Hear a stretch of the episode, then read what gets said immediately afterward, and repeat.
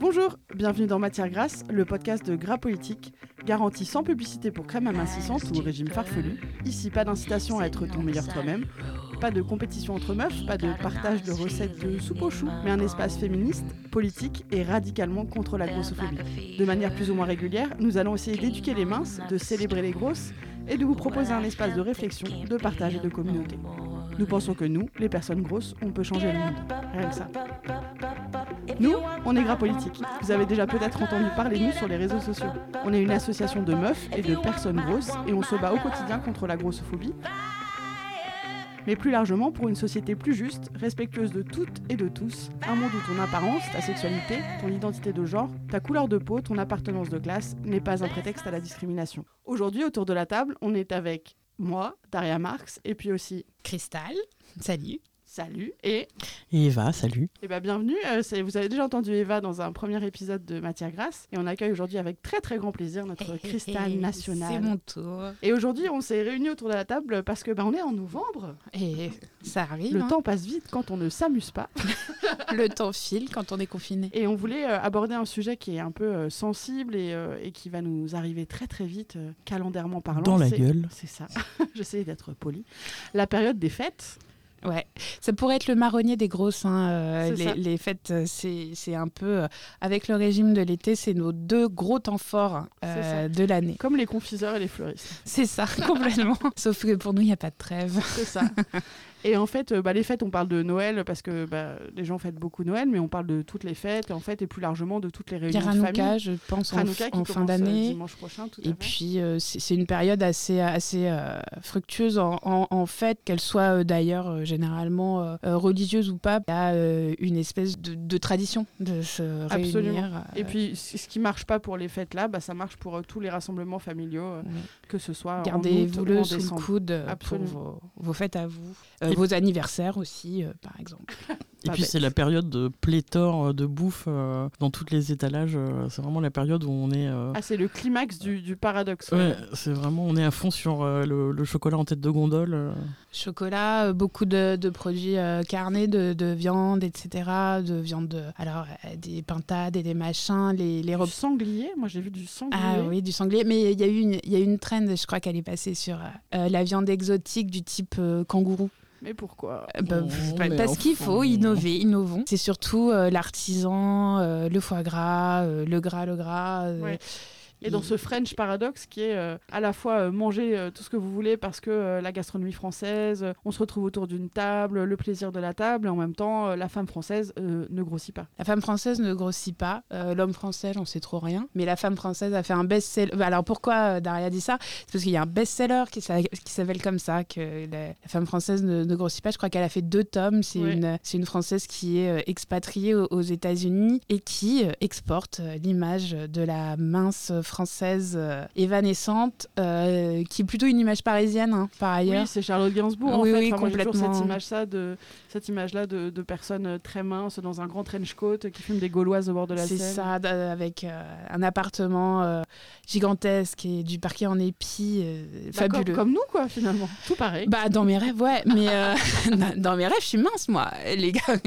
Je sais pas vous, mais moi je, je me perçois pas grosse. Euh, c'est- par contre, pendant les fêtes, on me voit bien, on me voit bien grosse. Euh, Il y, a- il y a ce, ce truc de, de certes, euh, de, de manger euh, mais ne pas grossir, mais c'est surtout de manger avec beaucoup de culpabilité parce que, euh, alors pour ceux qui sont euh, catholiques ou euh, assimilés catholiques, il y a Noël et euh, une semaine après, euh, il y a euh, le jour de la Saint-Sylvestre, merci Eva. La Saint-Sylvestre, on doit prendre des résolutions. Et euh, les résolutions, c'est généralement faire un régime. Alors, il y a les, il y a les, les grands classiques, arrêter de fumer, faire un régime. Euh, là, ils se sont rendus compte qu'il y avait un problème d'alcool. Donc, euh, il y a euh, le dry January. Ah oui, Dry January. Euh, mais... C'est marrant parce qu'il n'y a pas encore un, un, un no fat euh, ju- July, September. Mais moi j'attends, j'attends le parce que là il y a une grosse offensive anti-sucre en ce moment. Donc moi j'attends le, le no sugar euh, October je sens que ça va nous Ah, tomber oh, sur le ça va nous de- tomber sur le coin de la Mais comment ils vont faire un no glucide euh, Ah, C'est pas vie. Il y a possible. plein de gens qui mangent plus de glucides depuis des années. Mais, inf- mais, mais comment ils font Comment leur cerveau fonctionne Bon, Mal. Mal, hein, puis il mange plus de glucides. Non, mais parce que c'est le, va le se faire- seul on va se faire allumer avec ce genre C'est de le seul nutriment, c'est le seul, sans, sans mentir, c'est le seul nutriment euh, du cerveau, le glucide. Le, Bah, glucide le donc je sais pas régime euh, font, low carbs, c'est quand même euh, la base de- du régime de plein plein de gens. Quoi. Ouais, ouais, je sais bien, mais abolir les glucides, non seulement Bah, D'ailleurs, le régime du infaisable, camp, c'est un régime euh, sans glucides. hein. mais c'est fou. Moi, je sais pas, En termes de santé publique, c'est une Moi, j'ai fait catastrophe. What Watcher, hein, comme une bonne prolo. hein. Bon, revenons à nos moutons. Alors, Revenons à nos moutons. Oui, donc- alors voilà, là on va tous se préparer, enfin tous, je vais dire tous, alors que moi par exemple je fais pas particulièrement elle, mais je me mets dans votre peau, puis je l'ai déjà fêté auparavant, donc Mhm. je sais ce que ça fait.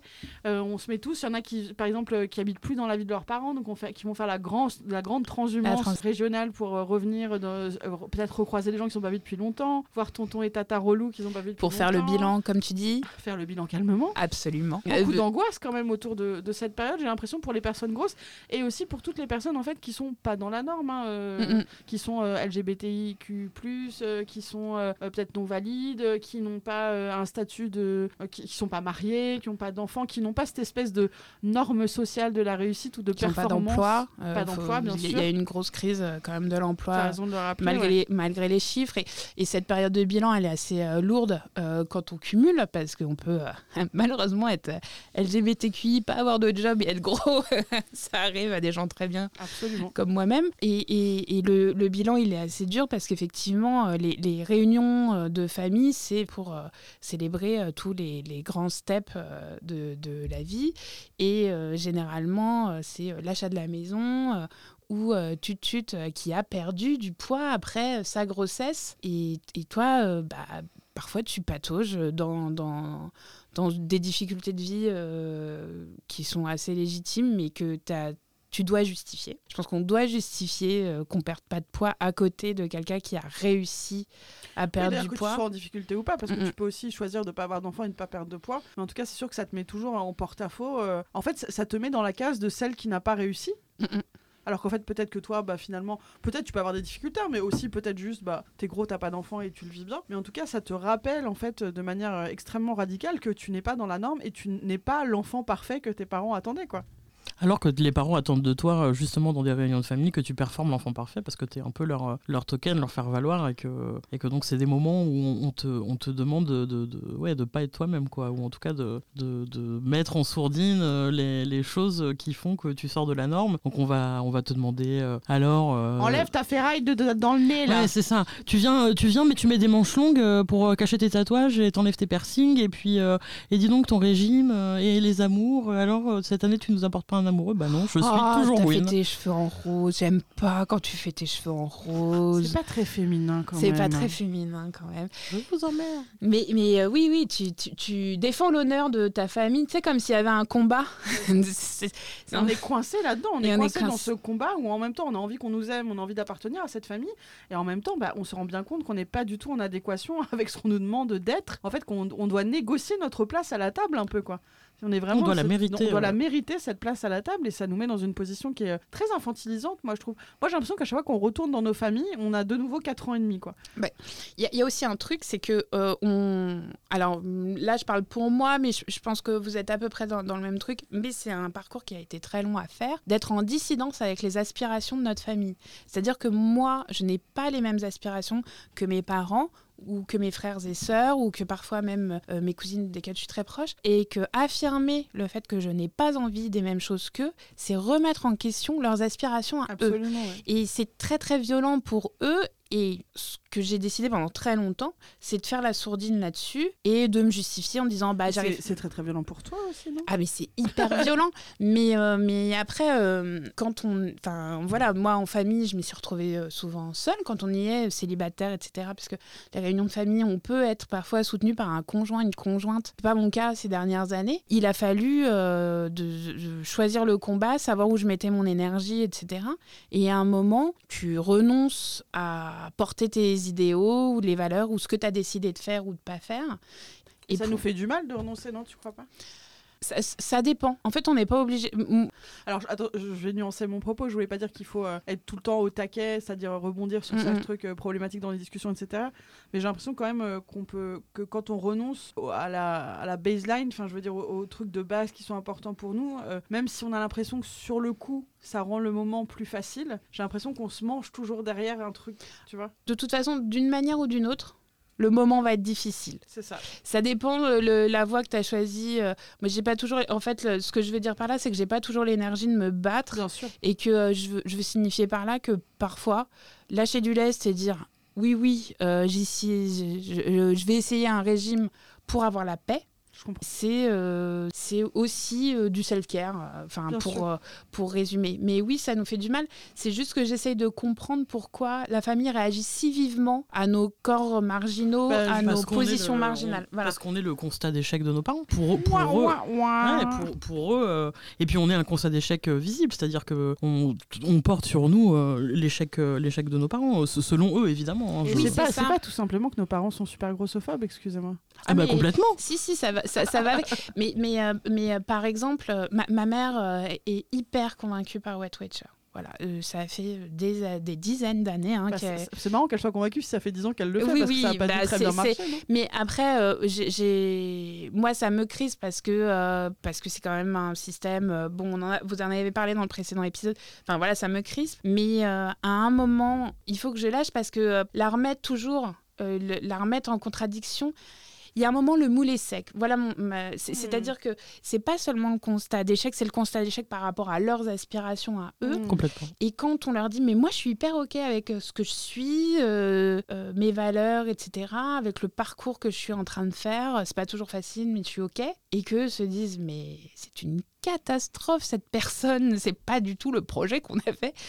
Euh, c'est hyper violent pour eux de- d'entendre qu'on soit OK. euh, par exemple, que je sois OK avec le corps que j'ai. Enfin, c'est hyper violent pour eux parce que. euh, En fait, je sais pas, moi, j'ai pas l'impression. Enfin, je, je comprends ce que tu dis, Mm, mm. mais j'ai l'impression c'est accorder beaucoup de crédit à des gens qui nous font du mal. J'entends, j'entends. Et que moi, enfin, j'aimerais surtout qu'on se concentre sur l'idée que ça nous fait du mal à nous, tu vois. Oui, mais alors après, bon, alors je me présente, je suis Cristal, je suis un peu euh, la personne qui trouve des excuses à, à tout le monde. J'ai ce côté un peu euh, maternel. Très empathique. Voilà, euh, très empathique. Ça, moi, ça m'aide à comprendre la Bien virulence euh, qu'ont euh, mes, mes, mes proches euh, vis-à-vis de moi, euh, et particulièrement sur la question du poids, parce que euh, euh, bizarrement, euh, avec l'âge, il y a beaucoup de choses comme mes positions politiques, mon orientation sexuelle, etc., qui sont passées.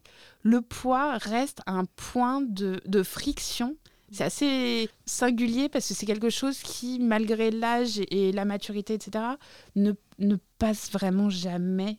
Ok, et si on, on essaie de se concentrer justement sur la grossophobie et le rapport au poids en famille Mhm. pendant les fêtes, est-ce qu'on peut se faire une petite euh, checklist de la manière dont, dont ça s'exprime, cette grossophobie pendant les fêtes? Vous avez des petites anecdotes, des exemples? Ah, moi, j'ai un souvenir très net euh, de quand j'étais petite euh, dans les réunions de famille. Alors, moi, il se trouve que je suis espagnole, avec tous les clichés que ça comporte, sur euh, le nombre de gens qui sont à table, le nombre de plats, euh, le volume sonore, etc.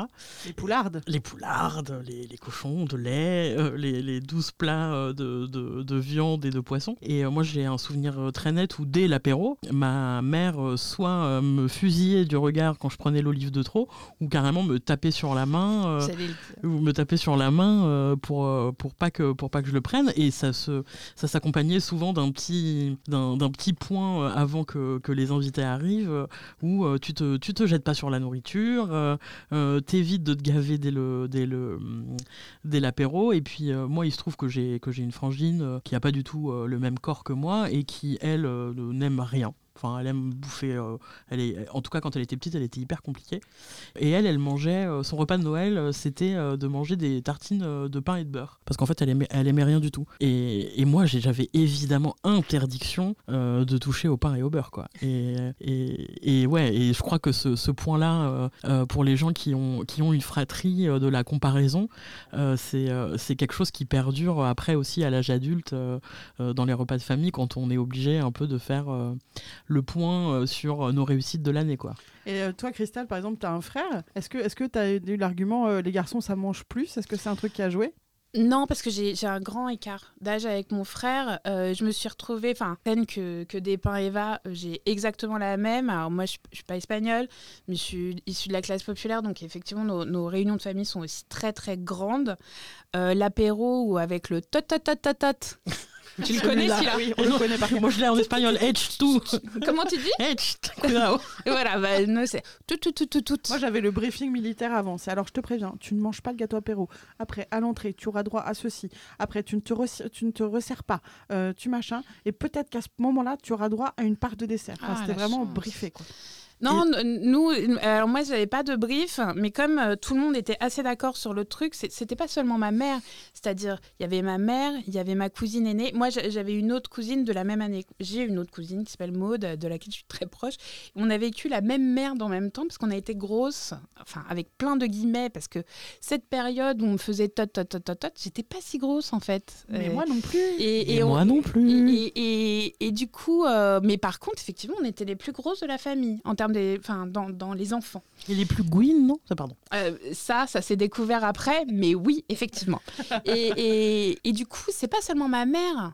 C'est euh, c'est le tonton, c'est euh, la cousine aînée qui du coup sait que c'est autorisé de me dire euh, ta ta ta ta ta ou de faire les gros yeux et c'est du coup tu as une horde de personnes qui te fusillent du regard, qui jugent euh, ce que tu dois manger ou pas. Euh, toi, euh, ça te. Alors, moi, la façon dont je lis les choses, c'est que euh, aussi, je, man- je mangeais du coup compulsivement. Ça fait monter l'anxiété. Et effectivement, j'avais la main leste sur la chips ou la tartoche ou l'enchoyade ou ce que tu veux, parce que bah, j'étais dans une position d'inconfort. On a même, on a même monté des plans. Pardon, avec ma cousine Maude. Alors, c'est un autre cas de réunion de famille, mais j'ai revu il y a pas longtemps un film de mariage et je me souviens très bien de ce mariage avec ma cousine Maude. Maude et moi, on est très minces. Enfin, on est une des, des- des- une des fois où on a été les plus minces de nos vies. Et je me souviens très bien qu'à ce mariage, euh, sur le buffet de, du, du vin d'honneur, on faisait des plans, on faisait des... On allait chercher de la bouffe, Des on se relayait, ouais, mais euh, on en prenait assez pour nous deux, pour pas qu'on soit toutes les deux au buffet en même temps et tout. Enfin, Ouais, mais c'est très intéressant ce que tu soulèves parce que moi j'ai envie de penser à toutes les personnes qui vont se rendre dans leur famille euh, et qui souffrent de troubles du comportement Ouais. alimentaire. Et on sait à quel point c'est difficile de vivre des troubles du comportement alimentaire euh, bah, déjà devant des gens, c'est-à-dire de ne pas avoir le choix d'avoir de, d'avoir une compulsion alimentaire devant quelqu'un ou alors que ça se voit parce qu'on va piocher dans les placards qui sont pas les nôtres ou parce que c'est très très compliqué. Et puis aussi que les gens comprennent encore très mal ce que c'est que la compulsion alimentaire, quand ce que sont les troubles quand c'est diagnostiqué déjà, parce que parfois on le sait pas nous-mêmes, hein, et que donc c'est les gens qui vont se retrouver à- effectivement à faire de l'hyperphagie, donc de manger beaucoup plus au moment des repas parce que bah, on est mal, qu'on est en souffrance, on a une anxiété, etc. Ou alors qu'ils vont organiser euh, des crises le soir dans leur Mhm. chambre une fois qu'ils sont tranquilles, euh, en chourant des trucs dans les placards. Enfin vraiment, moi j'ai l'impression que ça nous, ça nous remet à la place d'adolescente qu'on a été, tu vois. Ah, mais moi, on devait se euh, planquer pour bouffer quoi et pourtant moi j'ai 41 ans et j'ai toujours ce sentiment là Alors, quand je vais dans la maison familiale d'avoir 14 ans et de chourer des gâteaux dans le placard Alors moi, moi comme euh, comme euh, j'ai bah on a tous des histoires différentes avec la bouffe. Moi j'ai jamais dû. C'est vraiment l'hyperphagie. mon, mon- mon- petite folie. ma petite névrose. Et euh, du coup j'ai jamais dû me planquer pour bouffer. Euh, mais du coup, voilà, le, le- le moment de l'apéro ou le moment du repas où je me resserre, où je machin, euh, je, le, je, le- je le, je le fais devant tout le monde. Et, euh, et en plus, ça a ceci de, de c'est, c'est de la gourmandise. Enfin, pour l'essentiel, enfin pour toute ma famille à l'époque en plus, euh, c'était de la gourmandise. Oui, c'est compris comme de la gourmandise, comme Mais de la même pour- presque. Mm, mm. Mais même pour moi. C'est-à-dire que euh, euh, l'adolescente que j'étais, mais les troubles du comportement alimentaire, il n'y avait que les anorexiques qui en avaient. Ouais. Ou euh, les, les reportages sensationnalistes sur, sur des chaînes nationales. Énergie 12. Voilà, où, où effectivement tu voyais des gens piocher de, de manière, d'ailleurs, je peut-être scénarisée, etc., mais très humiliante surtout.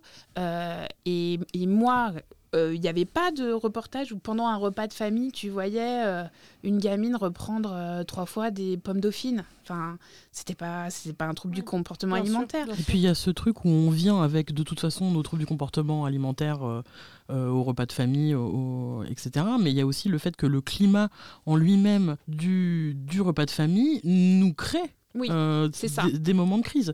Et Absolument. voilà, exactement. Et que ça, ça peut être extrêmement compliqué.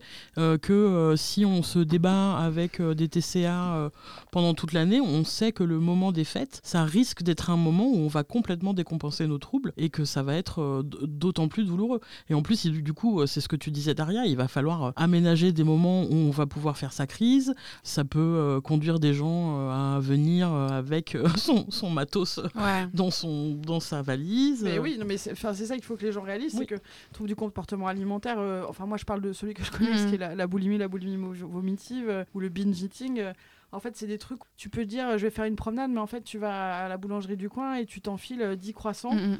Parce que vraiment, t'es au bout de ta vie et Mhm. que y a- t'as l'impression que il y a que ça en fait qui, qui va t'aider à supporter euh, la suite de ta journée. Ou alors, tu viens effectivement avec des gâteaux des- ou des trucs avec lesquels tu fais tes crises habituellement dans ta valise parce que tu sais que tu pourras pas avoir accès à des Mhm. aliments pour faire ta crise si tu as besoin de faire une crise. Quoi. Exactement. Donc ça, en... enfin parce que moi, je- comme je vous disais, c'est pas. Donc ça, ça arrivé pour pour des, des, des réunions de famille, des repas de famille, des machins où, où euh, vous vous organisiez. Alors, pas, pas, les repas, peut-être pas, parce que je sais que je rentre chez moi et Ouais. que j'ai plus de liberté, mais les moments où je dois passer du temps en famille, En et famille. où je sais que ça va être tendu, etc. Il y a le petit backup. Euh, euh, je, je sais qu'il faut que j'ai une soupape et que, et que malheureusement, ma soupape, moi, on m'a appris à gérer mes émotions comme ça.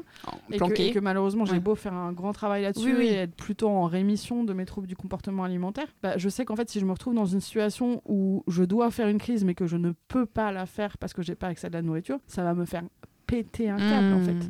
Donc euh, j'ai ce sentiment qu'il faut que bah, je me prépare. C'est ça qui est horrible. Tu te dis, Mm. je vais dans ma famille, ça doit être un moment joyeux de retrouvailles, mais en fait le seul truc auquel je pense c'est est-ce que je vais avoir accès à de la bouffe pour faire ma crise quand j'aurai pété mon plomb Mm. quoi. En fait, il faut que les, les gens comprennent que, que les troubles du comportement alimentaire, c'est comme n'importe quelle addiction, où euh, si tu as un cousin cocaïnomane, il va euh, a priori euh, venir avec son petit pochon de coke euh, dans sa poche, et ben nous, il y a moyen qu'on arrive avec euh, nos Aussi gâteaux. et- sneakers. Ouais, mais c'est ça. Et il faut vraiment que les gens comprennent que la, les- les- le- la bouffe, euh, pour, quand tu as des TCA, c'est euh, c'est c'est une forme d'addiction. quoi. Et, et ça, c'est aussi ce qui est très compliqué à, à comprendre dans les familles, et ce qui fait qu'on on s'en prend euh, autant dans la gueule. quoi. Et vraiment, ce sentiment de, de retourner en enfance ou en adolescence, quand, quand tu te retrouves, je sais pas, à piquer un truc dans le, dans le placard ou à planquer euh, une épluchure ou un- ou un, un emballage de trucs parce que tu veux pas qu'on sache que tu l'as mangé. Enfin, vraiment, moi, j'ai l'impression que la famille nous pousse à, à- à avoir 4 ans et demi, quoi, en Ouais, fait. Alors même quand c'est. Pardon, excuse-moi. Ouais, non, je disais, l'infantilisation dans les repas de famille, elle, Oui. elle se loge euh, un peu partout. C'est ça. Il y a exactement ce que, ce que tu dis, Daria, mais que de toute façon, comme on est euh, à un moment où euh, on est scruté, où on nous demande de faire le bilan calmement euh, sur, sur notre année et où on est le, le faire-valoir de notre famille, euh, on, on est, euh, on, ouais, on est complètement infantilisé. Et ça met, moi, je trouve vachement en exergue les, les rapports de domination euh, euh, qu'il y a euh, dans la famille sur les adultes en- envers les enfants. Et ça nous remet dans cette position d'enfant et ça nous remet dans ce truc de domination des, des adultes. Et justement, du coup, est-ce que euh, nous, ici, autour, autour de, de ces micros, euh, on a des, des solutions à apporter euh, pour déjouer ces Ah ouais, rapports de domination? Tu veux Bah, qu'on moi, je, solutionne je vais juste rajou- je rajoute un truc, c'est que j'ai l'impression que nous, on est, euh, on est grosses, mais on est, on est aussi aiguille ou pan ou peut-être pas 6, Mhm. etc. Donc on a aussi ce truc où on, où- et, on est dans des situations de vie où on n'a pas d'enfants. Donc euh, on est encore plus pas des adultes, je crois, aux Oui, yeux de nos vrai. parents, Alors, parce qu'on n'a pas procréé nous-mêmes. Mais je sais qu'il y a quand même une infantilisation de la manière dont les mères s'occupent de leurs enfants par les grands-mères, par exemple. Je, je, je, je- je ferme pas du tout la porte à ça, mais j'ai l'impression que avoir un enfant ou te marier, euh, il y a quand même toute ce- cette hétéronormativité qui est encore très présente dans les familles et qui fait que tu es encore moins un ou une adulte si tu performes pas ça. Quoi.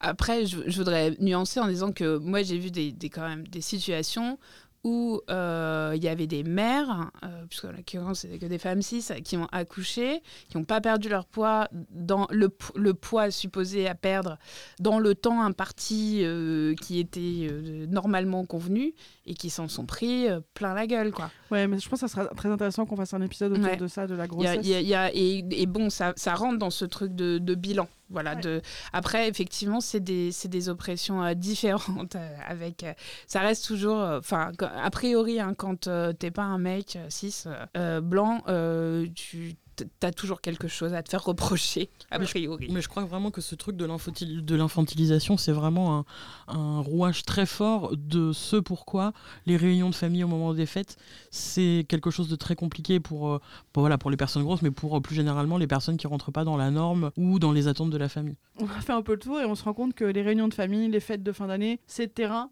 miné. Une fois qu'on y est, si on a pris la décision d'y aller, ou alors quand on sait qu'on va y aller, comment est-ce qu'on peut se prémunir, comment on peut se préparer? À votre avis, est-ce que vous avez des petits tips? Est-ce que vous avez des astuces? Ou est-ce que vous, vous avez juste décidé de dire euh, moi je ferme ma gueule et je pense à autre chose parce que j'ai pas trop le choix? Que vous allez encore chez vos parents? Est-ce que vous pensez que c'est ok de couper, euh, de pas de pas aller fêter Noël si on n'en a pas envie ou si on souffre trop? Qu'est-ce que vous pensez de tout ça? Non, moi je pense qu'il y y a plusieurs choses. Alors, euh, moi, il y a, il y a deux temps différents. Il y a soit les moments où euh, je retourne en Espagne et on, on fait ça euh, en famille, et là c'est compliqué euh, parce qu'il y a plein de gens qui savent pas que je suis lesbienne et ah, alors quand est-ce que tu nous rapportes un petit mari Ou alors. El novio. El novio. Bah oui, bah non, mais toujours pas de novio. Et, et puis en Espagne, c'est très. Euh, puis en plus, moi je suis d'un milieu rural, euh, donc c'est très facile, et c'est monnaie courante euh, de te dire Ah bah dis donc, euh, t'as passé une bonne année. euh, euh, alors, Il y a vraiment cette expression consacrée en, espa- en espagnol, estás de buen año. C'est genre t'as passé une bonne année, euh, ça se voit sur tes. T'as bien mangé à la cantine. quoi. Exactement. Et, et puis il y a aussi les main- maintenant plus souvent en fait on, on fait euh, Noël chez ma sœur et son mari. Et en fait le fait d'avoir déplacé de façon générationnelle l'organisation de Noël, où en fait du coup maintenant c'est ma génération euh, et celle de ma frangine qui et ça déplace un peu le problème. Après il y a aussi euh, le fait que je suis globalement une grande gueule euh, dans ma famille et où j'ai dit euh, très rapidement ne me cassez pas les couilles avec mon poids.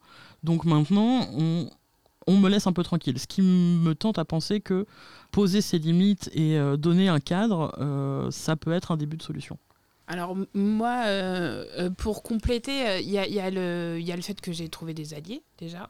Dans ce déplacement générationnel, comme le, dit Eva, c'est-à-dire que moi j'ai parlé féminisme quand même assez tôt, et puis finalement il y a des gens qui m'ont écouté, donc j'ai- des alliés sur la question de la grossophobie, sur la question du féminisme, sur différents aspects.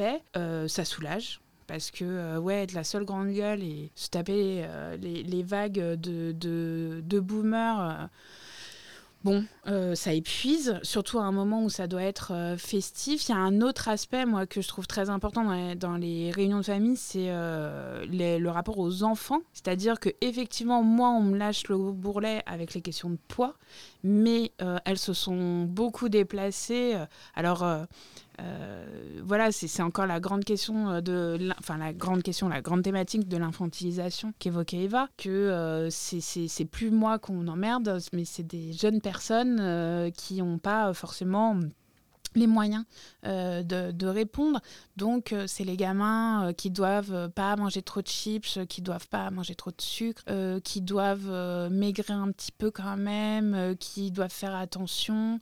Et là aussi, je trouve que ça, ça nous pousse à une situation qui est pas confortable parce que euh, on a déjà tellement de mal dans ces situations euh, compliquées, familiales, à euh, être un avocat pour nous-mêmes, enfin, à se défendre nous-mêmes. Si en plus on doit, parce qu'on se sent forcément euh, une espèce de responsabilité de protéger les plus petits, Ouais, de faire passer des messages. Et en même temps, on est coincé entre l'idée que waouh, c'était déjà tellement difficile de le faire pour soi. Donc c'est un gros morceau. Moi, je pense que hum, une bonne idée c'est peut-être si on en a la possibilité euh, avant les fêtes, c'est-à-dire ne pas attendre d'y être, mais Mhm. peut-être passer un coup de fil, écrire un message, je sais pas, Mhm. et dire euh, écoute, voilà, je vais venir. Déjà, je vais venir tant de jours. Et c'est Mhm. pas négociable parce que Mhm. parfois il y a Ouais. aussi une pression là-dessus. euh, mais tu restes pas assez longtemps. Bah, en fait, c'est moi qui décide quand je viens, quand je pars. Et par contre, on, je- on ne va pas parler de mon poids. Je te demande officiellement, noir sur blanc, qu'on ne parle pas de mon poids.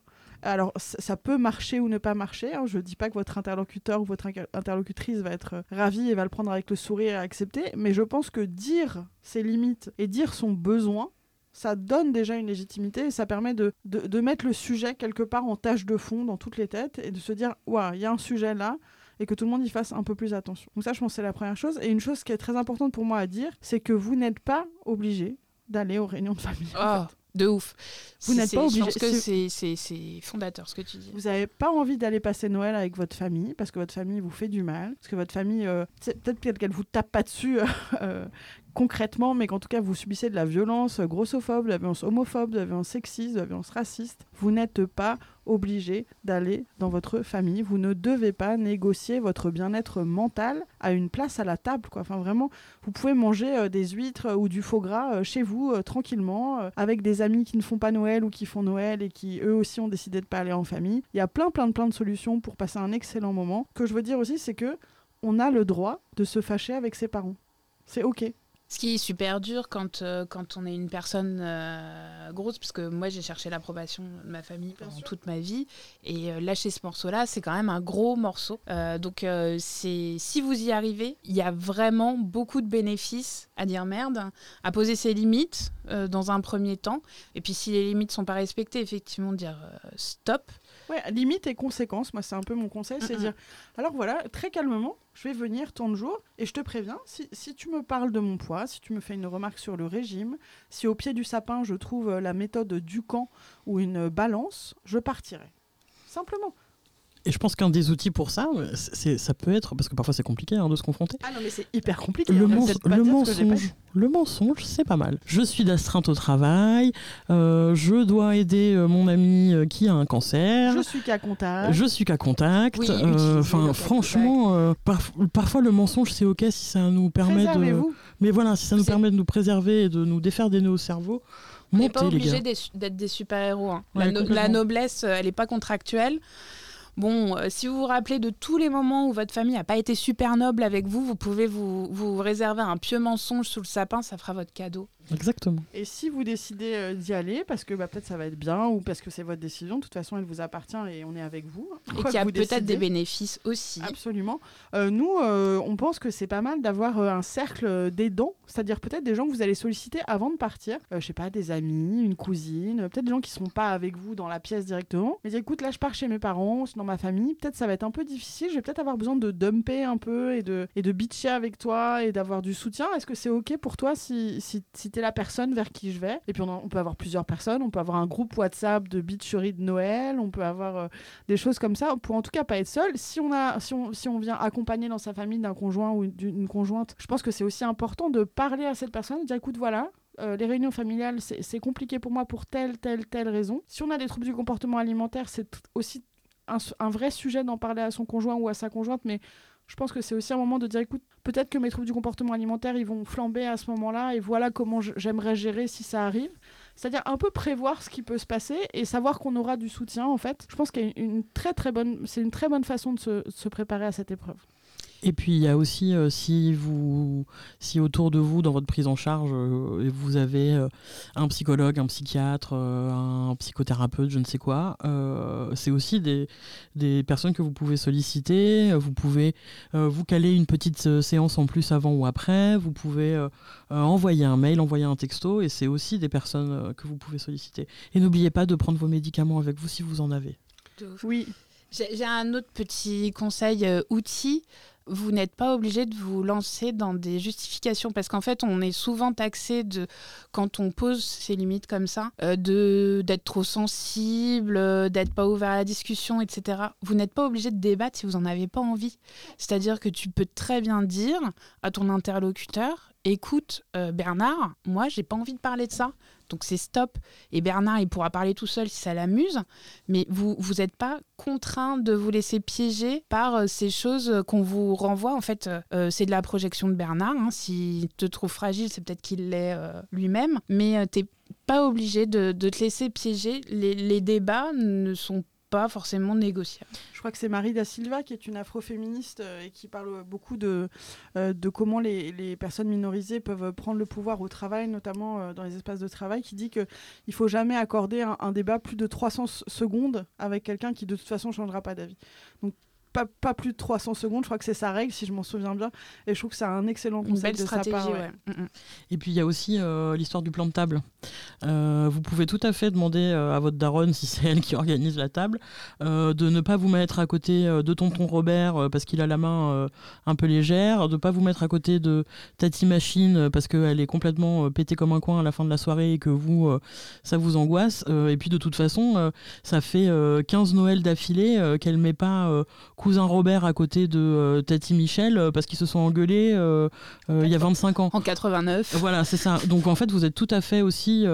Enfin, moi, je, je, pense que c'est bien voilà, d'être en capacité de, de gérer l'espace parce que ça peut aussi être quelque chose d'un peu compliqué si on se retrouve autour de personnes qui peuvent nous trigger. Notamment dans, dans, les familles où il y a eu des, de l'inceste ou des agressions sexuelles dans l'intrafamilial. Dans euh, vraiment, d'abord, vous n'avez pas expliqué, mais vous pouvez dire je viens pas, ou alors je ne veux pas voir cette personne, je ne veux pas que cette personne soit invitée.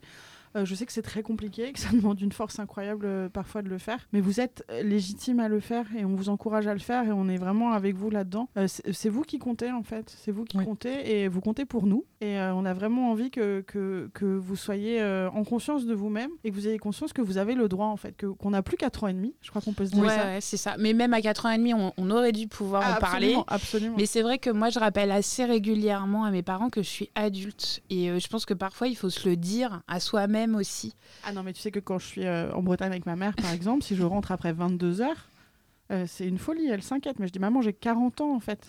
Donc si je veux rentrer à 5 heures du mat, je fais quand même ce que je veux. Mais après 22 heures, vraiment, il y a l'inquiétude de la mère. Quoi. Et c'est fou, et j'arrête pas de dire. Et depuis que j'ai 40 ans, en fait, je suis contente d'avoir 40 ans parce que je peux dire, dire. j'ai 40 ans J'ai 40 ans Mais ouais, ce, truc de s'affirmer en tant que personne pensante, indépendante, euh, et responsable, et, responsable, et, pas d'ailleurs, on s'en fout, mais en fait de, de, de, s'autodéterminer, de dire euh, je viens, je viens pas, euh, je veux, je suis ok avec mon corps ou je suis pas ok, et je vais me faire des injections de collagène pour avoir des lèvres, je sais pas quoi.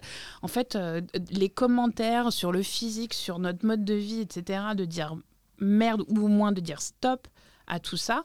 C'est-à-dire, euh, c'est un truc que je m'autorise avec euh, l'âge, qui a été très très dur. Je pense que c'est émancipateur. Ouais, de ouf. Et puis c'est, je pense, euh, moi je pense qu'on n'arrête pas de grandir, c'est-à-dire qu'on rejoue toute notre vie des trucs de l'enfance qui ont été compliqués, mais qu'on n'arrête pas de grandir aussi quand on apprend à poser ces limites-là et, à vivre pour nous et à s'affirmer en tant que personne. Quoi. Je pense que c'est très important de le faire quand on peut. Ouais. Oui, il faut déjouer les mécaniques et, euh, parce que souvent on est dans des schémas, on, répète euh, et on rejoue des trucs de l'enfance parce qu'on est euh, perpétuellement dans des schémas. Surtout en tant qu'enfant gros, on, a tellement négocié l'amour de nos parents, tellement l'attention de nos parents avec ce qu'on mangeait, ce qu'on mangeait pas, le poids qu'on perdait, le poids qu'on perdait pas c'est terrible si à 40 ans on est toujours dans ces mécanismes-là. Enfin, il faut comprendre que, que, vraiment notre dignité n'est pas dans le poids qu'on perd, quoi. Et si nos parents sont attachés à ça, c'est que ils ont raté un truc de leur côté, mais, mais c'est pas de notre faute, quoi. On n'est pas responsable, c'est pas de notre faute, et on a droit à l'amour, à la dignité, à la joie de Noël, à Maria Carré dans le prix unique. Enfin, vraiment. si, si. On a droit à tout ça. Moi, j'ai été caissière chez Monoprix, et quand j'étais étudiante, et je peux te dire que les chants de Noël. Euh, ah, moi, je déteste ça. Donc il devrait, mais il faudrait que les gens euh, qui bossent dans, dans, le, dans le commerce aient une, une prime de pénibilité pour euh, la musique de Noël, les carillons. Ah non, mais moi, je devenais zinzin, quoi. Mais bon, mais du Princesse pour Cristal. Pour en revenir à ce, que, à ce que je disais avant, oui, poser ses limites euh, et, négocier avec l'existant et notre réalité d'adulte, c'est aussi déjouer les schémas qui nous ont fait du mal jusque-là et c'est euh, extrêmement salutaire. Mais évidemment, c'est un travail de longue haleine. Après, moi, euh, tout à l'heure, j'évoquais le pourquoi ça peut être violent pour, pour les parents, les adultes, etc quand on les confronte, euh, ça, remet en cause rien euh, du fait qu'on a le droit de réagir. C'est-à-dire que c'est pas parce que c'est violent pour eux. Je voulais revenir là-dessus parce que c'est vrai que ça peut paraître un peu euh, difficile la façon dont je l'ai exprimé la première fois, mais c'est pas parce que c'est violent pour ton père que tu lui dises merde que c'est pas légitime. tu t'es pris des merdes plein la tête plein de fois c'est pas grave. Hein. La, violence, euh, ça dénoue des choses. Euh, la violence euh, dans un certain cadre. on est dans hein. une violence quand même très, très voilà, mesurée. On est juste de dire, je veux pas qu'on parle de mon poids. Quoi. Voilà, quand même, s'opposer. Pour moi, c'est même pas une violence en fait. Au contraire, moi, oui, oui. Non, c'est vrai. T'as raison. Le, le mot est, est trop fort, mais il y, a un truc qui, Mais on n'aime pas bousculer nos parents, ça c'est On n'aime pas, on n'aime pas. Moi, j'aime pas être bousculé parce que je l'ai trop pété. Et nos parents n'aiment pas, je crois, enfin les miens du moins n'aiment pas trop être bousculés parce que je suis pas sûre qu'ils l'ont été beaucoup. enfin moi, si, je regarde du côté de ma mère à moi, euh, euh, euh, ma mère fonctionne comme elle fonctionne aussi parce que c'est une personne très angoissée et que quand je la bouscule dans ce qu'elle quand je la bouscule dans la vérité, ou en tout cas de ce qu'elle croit être la vérité, de comment le monde fonctionne, je sens que ça la désarçonne et que Oui, c'est compliqué pour elle. Et, euh, et donc je peux comprendre ça, mais encore une fois, euh, son bien-être, ne pas, son bien-être mental ne passe pas, Pas avant le tien. avant le mien. Ils passent ensemble peut-être parce que je l'aime et que c'est ma mère, Oui, mais oui. en tout cas euh, pas, pas au détriment du mien en tout cas. Et puis il y a ce truc où, en fait, on on n'est pas obligé euh, de, de porter nos parents dans un petit cocon pour éviter qu'ils se choquent à leur névrose. Non. On n'est pas responsable des névroses de nos parents et, on, et il faut surtout qu'on arrête de, de- de faire puzzle avec les névroses de nos parents. Je pense que c'est un des... Alors là peut-être que je projette complètement et que je parle de moi, mais, mais je pense que c'est une des, une, une des façons de, de, de se sortir de ces schémas infantilisants. Non, mais je pense que c'est générationnel aussi parce que euh, on n'a jamais autant parlé de santé mentale. Enfin, dans les cercles que nous, en tant que militantes et, personnes euh, non hétéros euh, fréquentons, on a beaucoup parlé de santé mentale, qu'on ait eu une prise en charge ou pas, parce que tout le monde n'a pas les moyens d'avoir une prise en charge. Mais il y a beaucoup, la parole s'est beaucoup libérée autour de, la santé mentale. Euh, mais évidemment, on, récupère tout ce qu'ils n'ont pas pris en charge par des professionnels, tout ce qu'ils n'ont pas, tout ce se sont pas autorisés à lâcher. euh, euh, Il y a euh, une espèce d'hérédité, hein, c'est- connu, des traumas, des, des névroses, des merdasses qu'on se traîne. Euh, on peut arrêter l'héritage là. Enfin, moi, dans l'héritage, je veux regarder que les mugs. hein. Couper le cordon. Voilà, euh, euh, je vous laisse les traumas, je, vais garder, je garderai les mugs quand ça arrivera, mais, mais effectivement, on a, on a un taf assez conséquent en termes de santé mentale.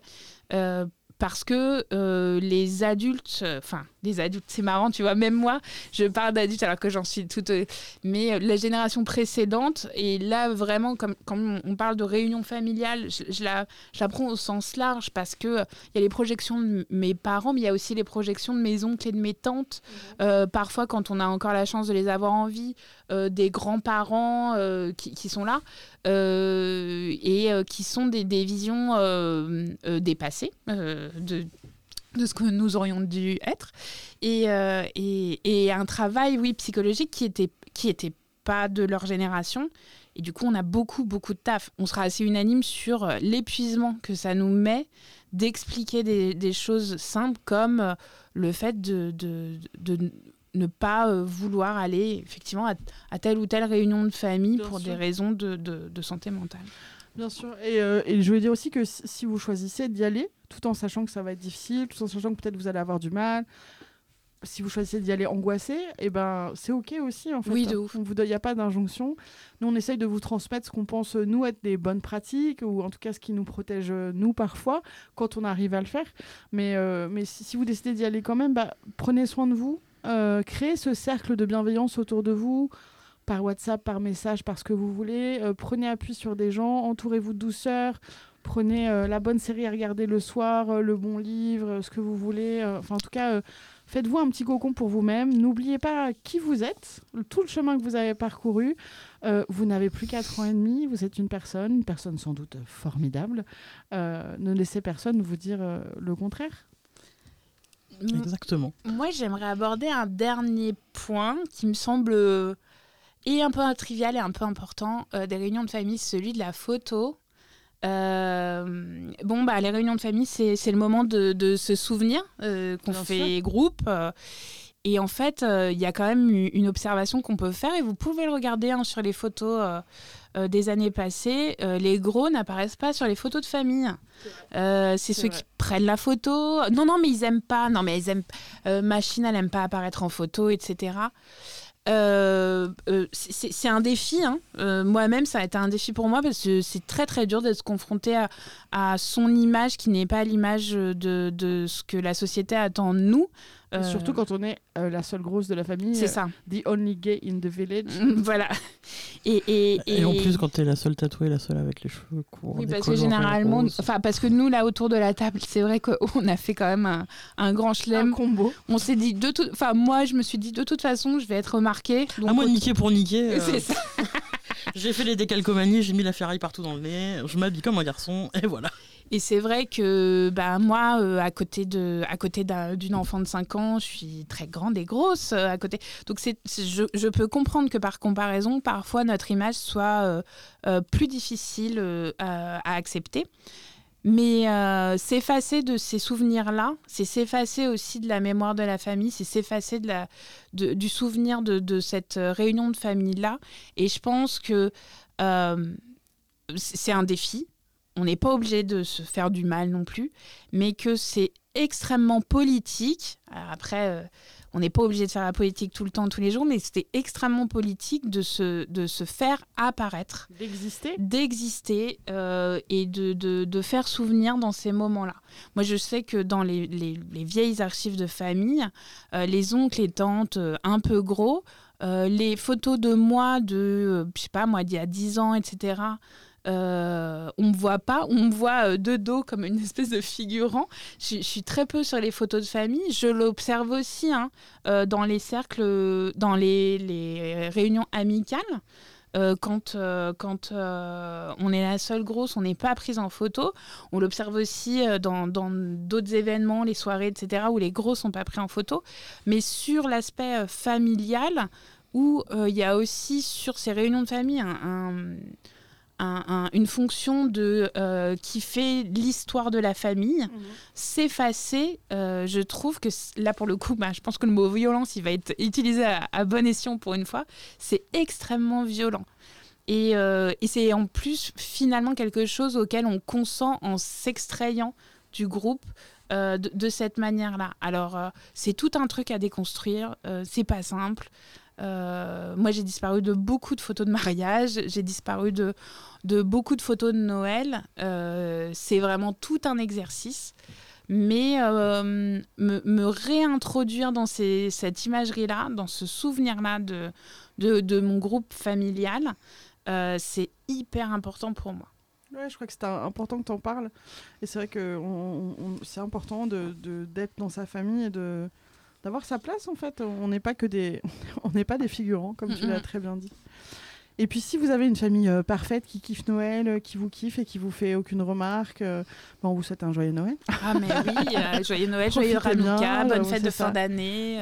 Amusez-vous bien. Bonne année 2022, tout ça. Alors après, après Noël, malheureusement, le bonheur ne s'arrête pas là, puisque après Noël, c'est la Saint-Sylvestre, n'est-ce pas? La sacrée soirée. Euh, et puis il y a aussi surtout le temps des résolutions.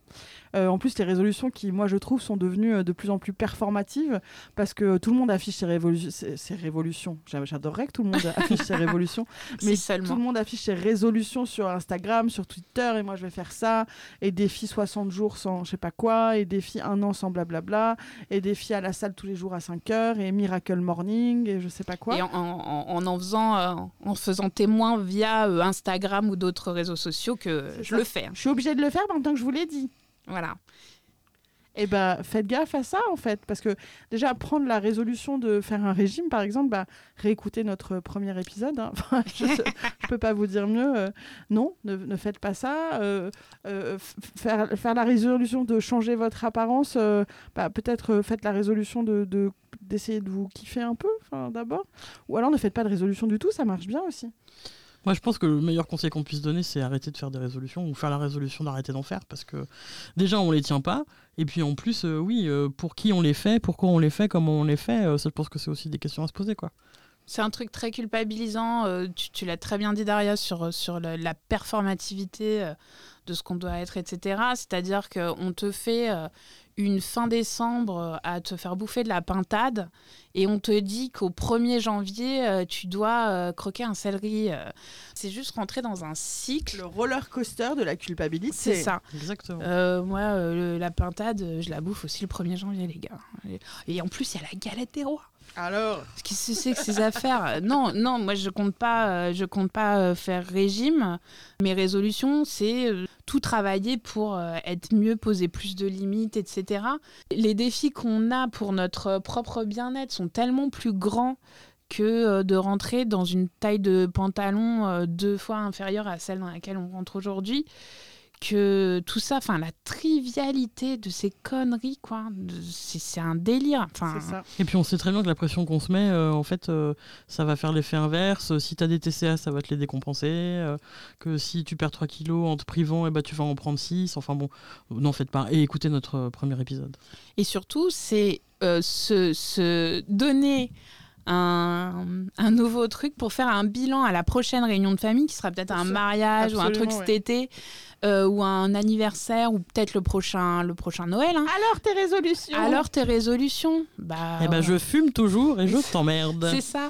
Donc, euh, donc en plus, c'est nourrir cette espèce de cycle dans lequel, euh, dans lequel euh, enfin, je crois qu'il n'est pas sain d'être de, de se faire surveiller par les autres. Parce que quand on l'annonce, on dit surveillez-moi, regardez, euh, vous allez être content, je vais faire un truc pour vous faire plaisir. Au secours et, et- mais après, c'est des mécanismes très infantiles. Bah, bien hein, sûr, voilà. évidemment. On en Et- revient toujours à Et cette c'est fameuse et c'est infantilisation. super dur. faut soigner son enfant intérieur. Mais en plus, je crois à fond. hein. Calmez-vous. Bah, Ah non, mais c'est vrai. bah, moi, je le soigne en mangeant des pains au raisin. Bon, on espère qu'on vous a pas trop déprimé avec cet épisode et que on vous a pas plongé dans les affres d'une décision à prendre pour vos fêtes de famille. Euh, on vous aime, quoi que vous décidiez. Ça, c'est sûr. Ça, c'est la base. Merci, Mm, d'a- euh, merci d'avoir écouté ce deuxième épisode de Matière Grasse, le podcast de Gras Politique. Merci à la Cité Audacieuse de nous recevoir dans le studio euh, pour nous permettre euh, d'enregistrer. On vous laisse euh, à la fin de ce podcast avec un petit cadeau de Noël. C'est un petit ASMR de Noël pour vous redonner la pêche le soir dans votre lit si vos, opa- vos parents vous ont trop emmerdé. Tu es fabuleuse.